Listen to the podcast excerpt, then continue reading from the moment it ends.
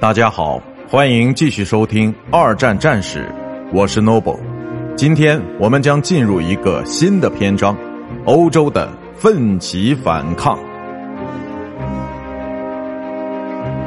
一九四一年十二月，在德国部队被迫从莫斯科撤退回来之后，希特勒确信了他在东部战线的失败。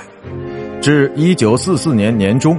轴心国部队已经从苏联境内被驱赶出来，同时也被迫从非洲地区撤退。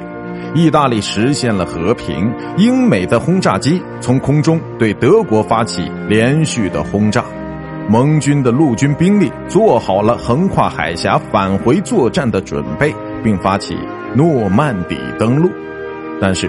这些具有划时代意义的重大事件之间，依然还有很多艰苦卓绝的战斗，以及更多恐怖的痛苦经历。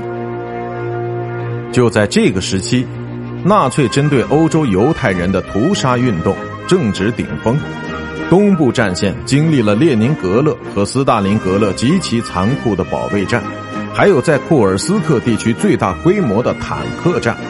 西部盟军逐渐获得了自信和力量，起初是在北非地区的胜利，接着是在海上和空中日益加强的战斗力，这些都第一次使希特勒的德国海军和空军部队只留下曾经势不可挡的虚影。在战后的回忆录中，丘吉尔这样写道。盟军的胜利自美国加入战争的那一刻起，早就注定是不可逆转的。虽然不免有些后见之明的嫌疑，但是也不失为一种客观陈述。